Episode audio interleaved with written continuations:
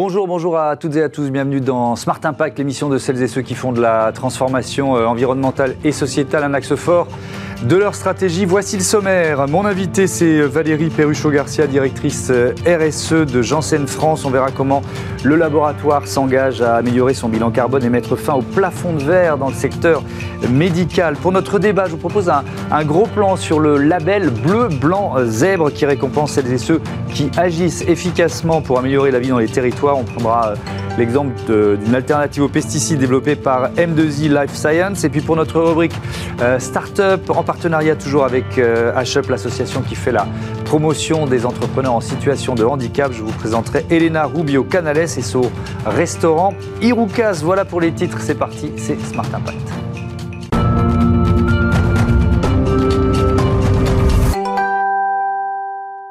Bonjour Valérie Perruchot-Garcia, bienvenue. Bonjour, merci. Vous êtes donc la directrice RSE de Janssen France, euh, c'est 1200 collaborateurs, 6 domaines thérapeutiques, euh, vous faites partie du groupe américain Johnson et, Johnson. Euh, alors, on va parler impact carbone pour, pour démarrer, il n'y a pas que ces enjeux, mais c'est un enjeu important. Ça commence évidemment, toutes les entreprises qui veulent vraiment changer leur trajectoire commencent par ça, par un bilan carbone.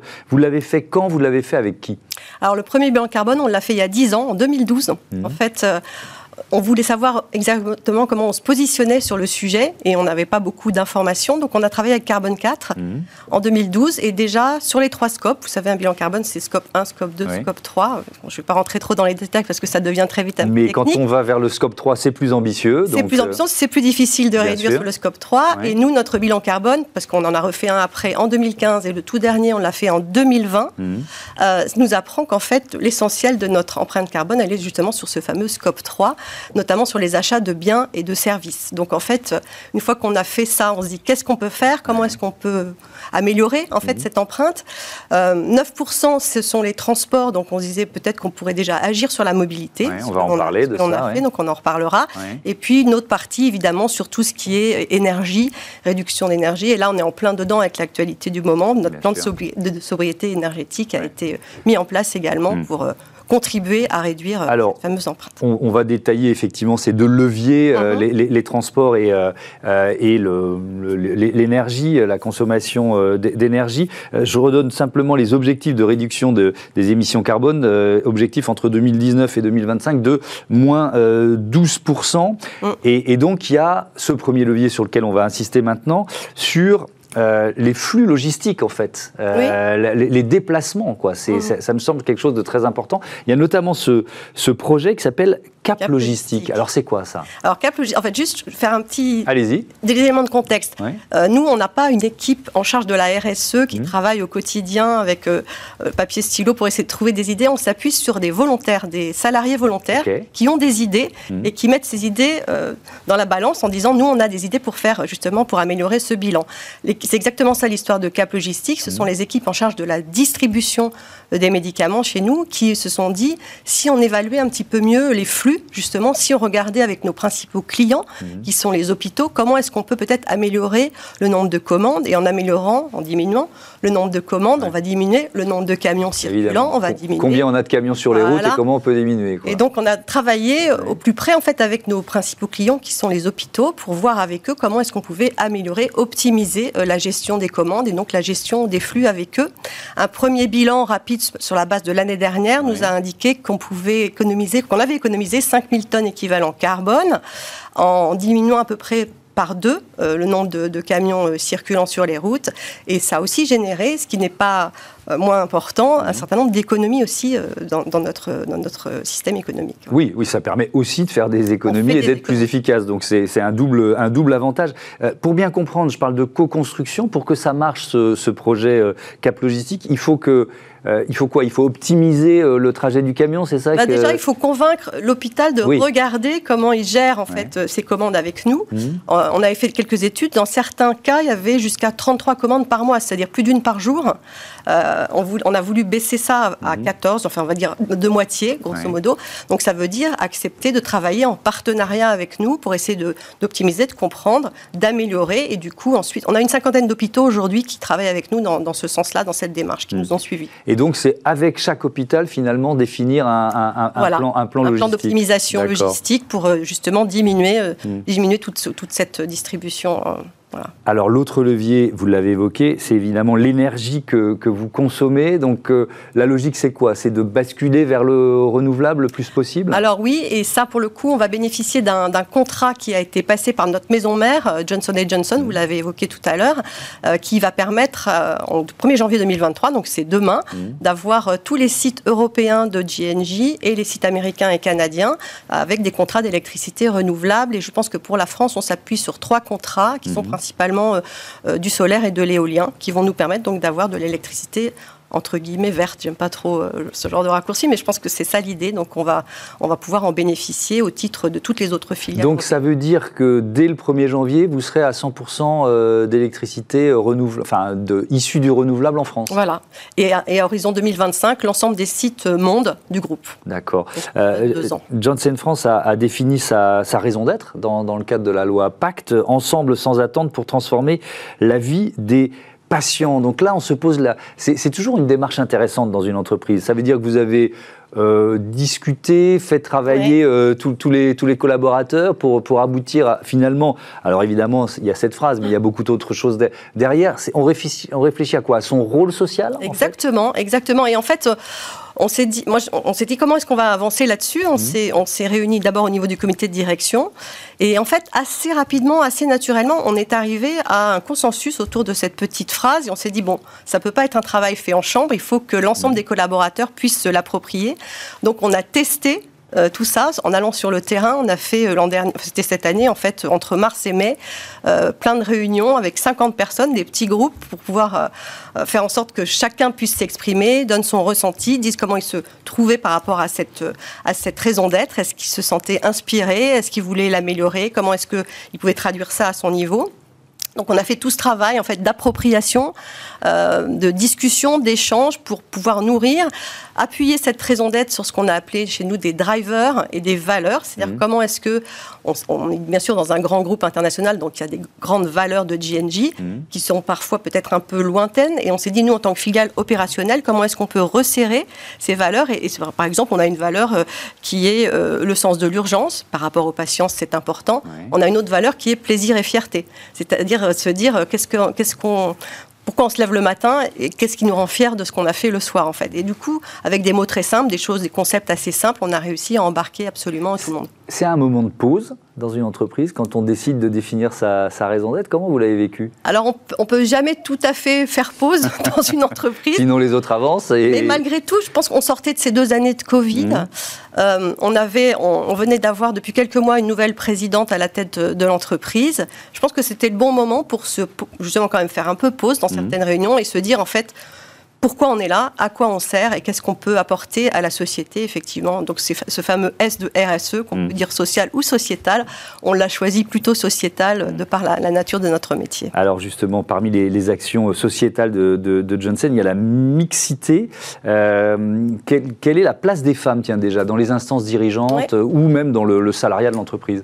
Alors, c'est très simple 60% de femmes dans l'entreprise, 60% de femmes managers, 60% mm. de femmes au CODIR. Bon, et ça, c'est une volonté qui date d'il y a plusieurs années. Plusieurs années. On a ce chiffre de 60% de femmes au comité de direction, qui est quand même un chiffre assez exceptionnel en France quand on regarde un petit peu ce qui se passe mmh. et qu'on s'intéresse au sujet. Euh, depuis 2015. C'est-à-dire, ça fait sept ans que ça dure. Euh, donc on est assez fiers exceptionnel aujourd'hui et ça l'était encore plus Je pense que ça l'était encore plus, mais on était peut-être un peu discret pour oser, oser hmm. le revendiquer haut et clair. Donc maintenant, on le fait plus facilement.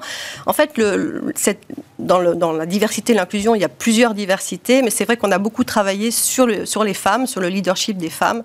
Et on s'est dit, justement, puisqu'on avait cette chance d'avoir des bons chiffres, euh, c'est qu'on avait quand même mis en place un certain nombre de choses hmm. qui marchaient.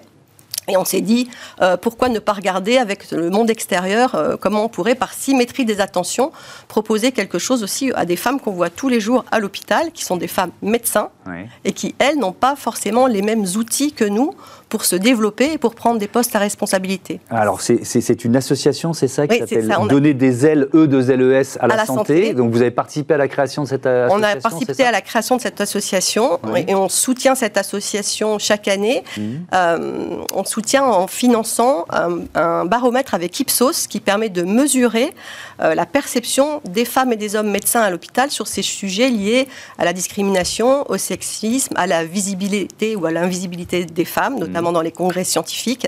Donc c'est un vrai matériau de fond dont on s'empare chaque année.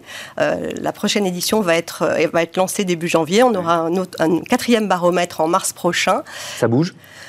Alors malheureusement, les chiffres ne bougent pas beaucoup, puisqu'on est, on est, quand on a lancé la première édition, il y avait 82% de femmes qui disaient qu'elles avaient subi des discriminations de par leur, genre, leur mhm. sexe.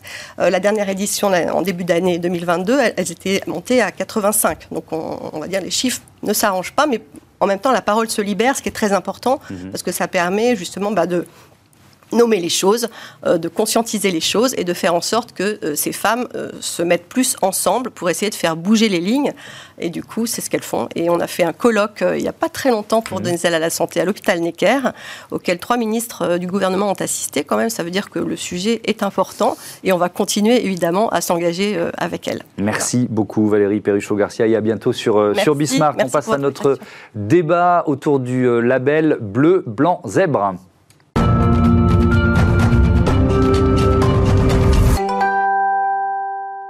Les invités de ce débat, Julien Loyer, bonjour, bienvenue. Vous êtes directeur général du label euh, Bleu Blanc Zèbre et Christian Leroux, secrétaire général de M2I Life Science et président du mouvement Bleu Blanc Zèbre. Bienvenue à, à vous aussi. Bonjour. Vous nous rappelez ce qu'est l'association Bleu Blanc Zèbre en quelques mots pour commencer? En quelques mots très simples, euh, l'association Bleu Blanc Zèbre, donc euh, c'est un mouvement citoyen qui a 8 ans maintenant, euh, c'est qui s'organise autour de trois actions principales. Le label dont on va parler aujourd'hui. Mmh. L'enjeu c'est de repérer toutes les initiatives qui changent le monde à leur échelle et qui sont en capacité de se déployer sur de nouveaux territoires tous les porteurs de ces actions qui forment une communauté d'entraide pour laquelle on crée des euh, moments d'animation communs et des services partagés, et mmh. enfin des projets concrets qu'on expérimente sur les territoires avec les élus locaux. Oui, on est vraiment, on est toujours dans le, dans le concret et dans l'action. C'est quoi l'expression que vous, vous utilisez déjà? Bah, les, faiseux, c'est ça Voilà, exactement. Nous, on, dit que euh, euh, à, la, création du mouvement, il y a les diseux, ceux qui passent plus souvent à la télé que nous et qu'on entend parfois donner des leçons, en tous les cas dire ce qu'il y a à faire, et les faiseux, ceux qui sont sur le terrain, et on essaie de réconcilier les deux. Oui, et dans cette émission, on a beaucoup de faiseux. Hein. C'est les, entrepreneurs ou, les, euh, ou les, les, cadres des entreprises ou ceux qui y participent. Évidemment, c'est des faiseux. Euh, un mot de M2I Life Science, Christian Leroux. C'est quoi votre business? Alors nous, nous sommes une, une, entreprise qui fabrique des produits alternatifs aux pesticides. Ok. Et donc, nous fabriquons des phéromones qui sont les odeurs sexuelles que mmh. sécrètent les insectes femelles pour communiquer avec les mâles. Mmh. Et en fait, on empêche les mâles de trouver les femelles. Donc, on réduit d'autant la reproduction des insectes là où on ne veut pas qu'ils se reproduisent. Et donc, nous sommes en quelque sorte les parfumeurs des insectes et nous provoquons ce que l'on appelle la confusion sexuelle. Ok. Et donc ça, ça permet de, de remplacer tout ou partie des pesticides? On, est totalement dans, le sens de l'histoire sur l'agroécologie raisonnée. Et donc nous remplaçons, nous réduisons l'utilisation des pesticides là où nous ne voulons pas que les insectes attaque. Et donc, nous travaillons aussi bien avec les collectivités territoriales pour la protection des parcs des jardins, mais aussi sur toutes les grandes cultures, mhm. qu'il s'agisse des vignes, des tomates, des maraîchages ou euh, des pommes et des poires. Mhm. Vous êtes devenu euh, cet été, je crois que c'était au mois de juillet, euh, président du mouvement Bleu Blanc Zèbre. Pourquoi cet engagement? Qu'est-ce que ça représente pour oh, C'est un engagement historique. J'avais participé avec Alexandre Jardin à la fondation du mouvement il y a mhm. de nombreuses années maintenant. Et puis, tout naturellement, gentiment, l'équipe est venue me chercher en me disant bah, Tu as une entreprise qui a un sens dans laquelle tu travailles. Mhm. Et derrière, tu as aussi un sens personnel par rapport aux enjeux des herbes. Et donc, euh, ça pouvait matcher. Mhm. Il, y a, quoi 465 actions déjà labellisées? Alors, c'est quoi ce label bleu-blanc-zèbre, si on rentre dans le détail, Julien Alors, euh, le, label bleu blanc zèbre, nous, euh, la façon dont on l'écrit et la volonté vers où on veut aller, c'est un label pour faire gagner du temps à tout le monde. C'est-à-dire euh, un label de confiance. Toutes les actions qui obtiennent le label, elles ont déjà fait leur preuve depuis un moment. Donc on n'est pas en train de rechercher sa preuve de concept. Ça marche déjà. Ça marche sur plusieurs territoires. Et donc ça a fait la preuve de sa réplicabilité. Mmh. Nous, on a un enjeu fort à travailler, comme le disait Christian à l'instant, avec les collectivités locales qui ont des besoins particuliers, dire bah, il y a déjà des actions labellisées qui savent répondre à vos besoins et qui savent se déployer sur de nouveaux territoires. Mmh. Donc on veut leur faire gagner du temps. C'est aussi euh, un intérêt pour faire gagner du temps pour euh, les fondations, par exemple, ou les acteurs qui financent les acteurs de l'intérêt général en disant si l'acteur a déjà le label, ça marche déjà, ça aura de l'impact tout de suite. Mmh. Et donc ça, c'est aussi un enjeu qui peut être important pour eux. Et surtout, bah, pour nos concitoyens, euh, les Français qui ont des problématiques personnelles, souvent on a plusieurs problèmes d'ailleurs, et de pouvoir tout de suite repérer des initiatives qui marchent déjà dans lesquels soit on peut s'engager, mais surtout dont on peut bénéficier près de chez soi. Vous labellisez une entreprise ou une action? Alors, euh, c'est une des particularités qu'on a. Nous, on labellise des actions, euh, puisque l'enjeu, c'est plus les effets de l'action que les enjeux de l'entreprise. Mhm. Et d'ailleurs, euh, on labellise des actions portées par tout type de structures juridiques. On a des associations, des fondations, des entreprises, des collectivités, des collectifs citoyens. notre enjeu, c'est que tout le monde a le droit d'avoir des bonnes solutions pour la société, donc on n'est pas du tout discriminant à l'entrée. En revanche, on a des critères de sélection qui sont importants pour pouvoir vérifier que il y a les critères que je disais tout à l'heure. L'action mhm. est déjà effective. Qu'elle laisse une place pour le citoyen dans son mode d'action, qu'elle est réplicable, qu'elle est euh, apartisane euh, et euh, qu'elle est désintéressée, c'est-à-dire que l'enjeu c'est que quelqu'un puisse se saisir de cette initiative-là pour pouvoir la déployer près de chez eux, ou en tous les cas s'y impliquer. Christian Leroux, votre entreprise, elle, elle, est ou elle aurait pu être labellisée, enfin certaines actions de l'entreprise? Ah bah, nous, nous, avons été labellisés en, 2016. Ah oui, donc c'est assez En fait, on est labellisé par, pourquoi? Parce que, un, nous sommes des faiseux. Ouais nous agissons pour la planète, mmh. euh, nous créons des emplois. À titre d'exemple, euh, l'année dernière, nous avons produit l'équivalent de 20 000 tonnes de produits c'est l'équivalent d'utilisation de pesticides d'un pays comme le Portugal. Et donc on a réduit sur l'ensemble de la planète cet usage de pesticides. Hmm. Donc on est véritablement des faiseux. On crée de l'emploi qui n'existait pas euh, il y a encore quelques années. Nous faisons des emplois verts. Aujourd'hui, on a plus de 150 emplois qui ont été créés en moins de 8 ans et nous continuons à en créer. Et donc derrière, nous apportons des solutions concrètes à la fois aux agriculteurs, mais aussi aux collectivités locales, mais aussi aux jardiniers amateurs, hmm. pour qu'ils utilisent des produits propres pour la protection de ces jardins, de ces plantes ou de ces espaces euh, verts. Hmm. Ce, label, vous en voyez l'effet en quelque sorte, puisque ce qui est intéressant, c'est la réplicabilité euh, d'une solution. Donc, euh, comment ça, ça se met en place?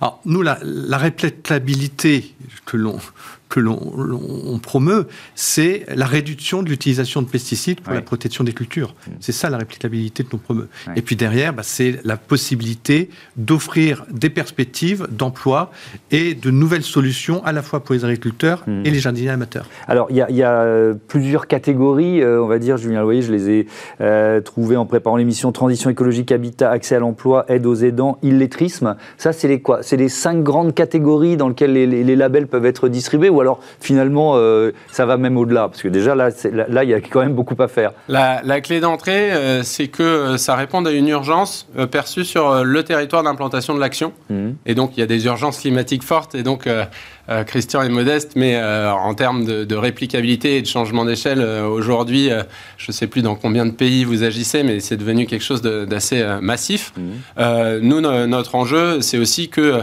une action de lutte contre l'isolement dans un village de 20 habitants, ça a un impact très fort et ça répond à une urgence sociale importante, comme un beaucoup plus gros acteur. Et donc, en termes de catégorie, en fait, notre enjeu, ça a été de se dire, il y a des grands enjeux de société, il faut que mhm. ce soit un petit peu lisible. Donc, on a découpé les problèmes de la France en six, j'aime bien dire ça souvent.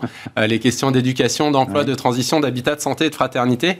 Et ensuite, on va raccrocher des sujets avec des partenaires clés. Ça peut être une association d'élus, un ministère, une fondation, un acteur privé.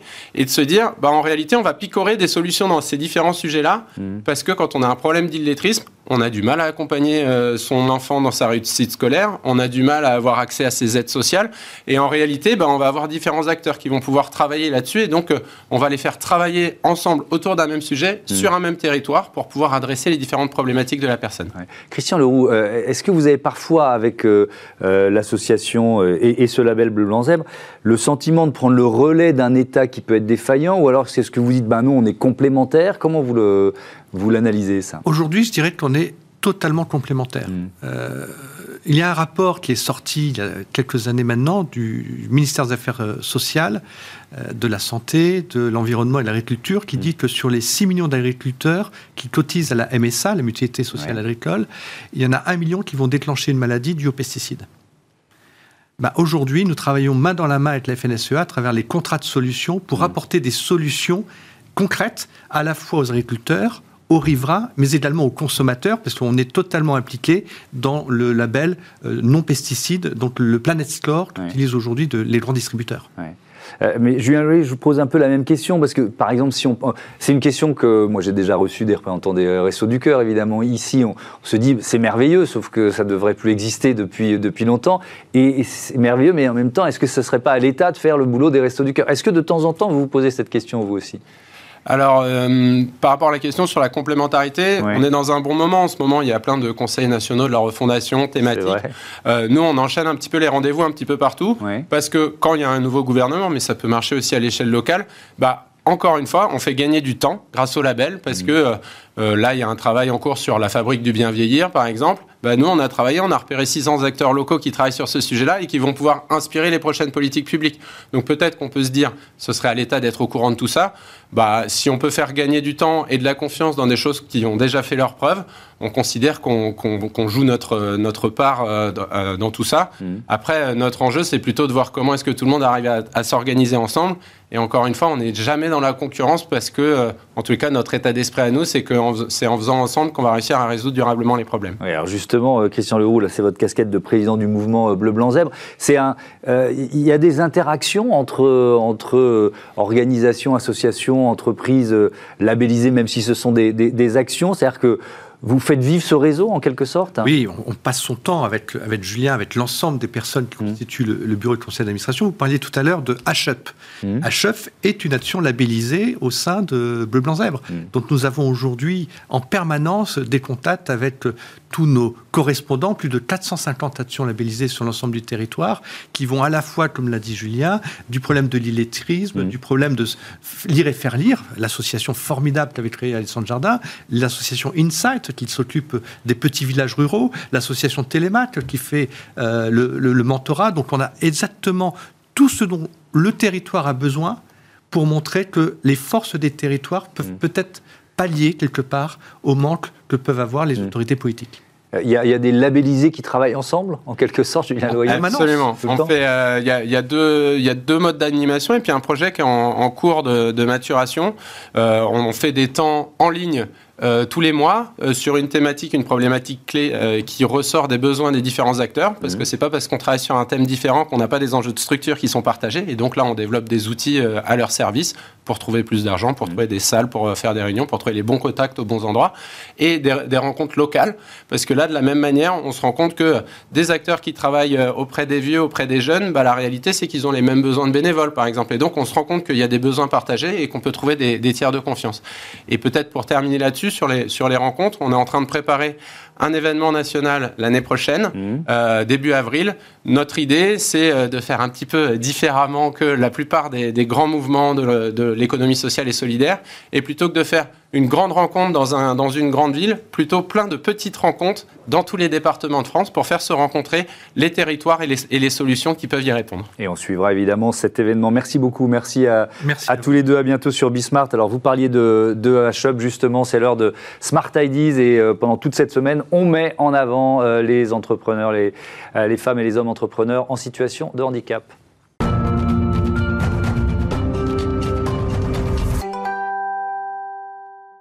Smart Ideas avec euh, Elena Rubio Canales, qui est fondatrice du restaurant euh, Irukas, lauréate du trophée H-Up dans la catégorie entrepreneur à l'international. Et justement, vous êtes euh, avec nous en duplex depuis Madrid. bonjour, bravo pour votre trophée. C'est quoi ce restaurant Irukas Quand? Et surtout pourquoi l'avez-vous créé?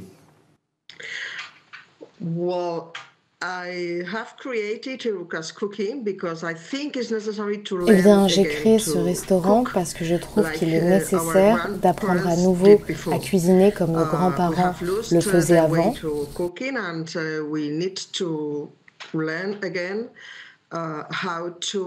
Nous avons perdu ces façons de cuisiner et nous devons um, apprendre à nouveau comment bien nous nourrir.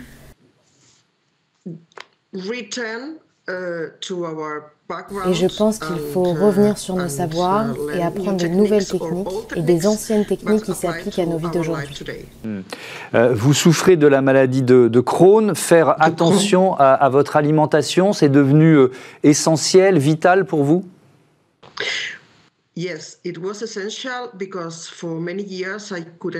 Oui, c'était essentiel uh, pour moi parce que pendant plusieurs années, je n'ai pas pu manger.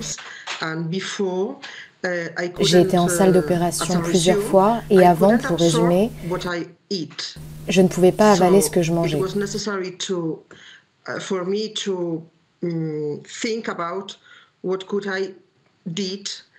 Donc ce n'était pas important pour moi de savoir ce que j'allais pouvoir manger pour me nourrir correctement avant et après l'opération.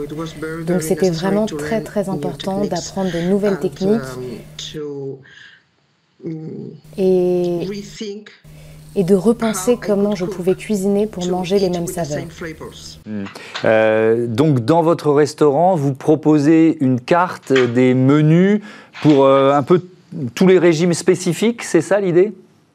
Um, my proposal is um, I have a card, but uh, eh bien, je propose ce que je uh, connais, mais ça peut varier. Si je reçois un client qui a les mêmes uh, problèmes que moi, par exemple, ce n'est pas forcément la même offre que j'ai écrite sur la carte. Tout peut changer. Um, si vous ne pouvez pas manger de viande, de poisson ou de légumes. Uh, il ne s'agit pas de toutes les maladies parce que vous savez, il y a uh, plein de sortes de problèmes. Si vous ne pouvez pas manger ça, vous ne pouvez pas manger ça.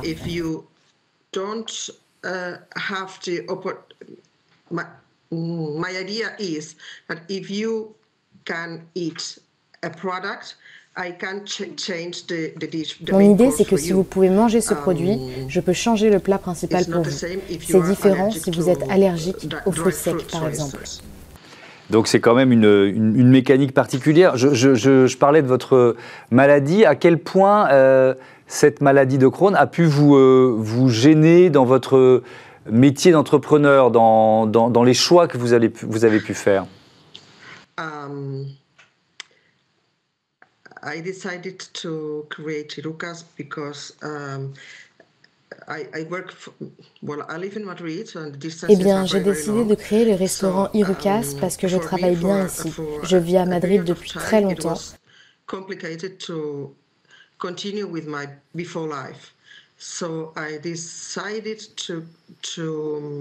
Donc pour moi, pour une certaine période, ça a été compliqué de continuer avec ma vie d'avant donc j'ai décidé d'entreprendre parce que c'est une bonne façon um, d'apprendre à travailler. Um, uh, what, what I mean is, uh, it's also a, um, we need to have places to take care of us. And, uh, Ce que je veux dire aussi, c'est que nous devons avoir des endroits pour prendre soin de nous et nous devons uh, avoir des endroits où nous pouvons nous rencontrer avant et après. And it's not only, um, et ce n'est pas seulement un restaurant. Je voulais faire un lieu où vous pouvez faire ce que vous voulez autour de la nourriture. Vous pouvez apprendre la cuisine, apprendre à partager l'endroit comme des Méditerranéens.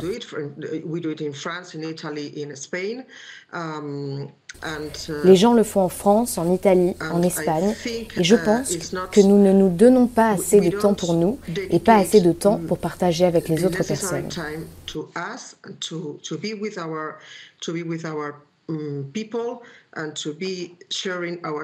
Merci beaucoup. Pardon de vous interrompre, c'est la fin de cette interview. Merci Elena Rubio Canales. Bon vent à votre euh, restaurant Irukas. Voilà, c'est la fin de ce Smart Impact. Je vous dis à lundi et je remercie rapidement Louis Perrin à la programmation, la production assistée de Comme Dubois, Raphaël Morel, un grand merci à la réalisation et Saïd Mamou au son. Salut.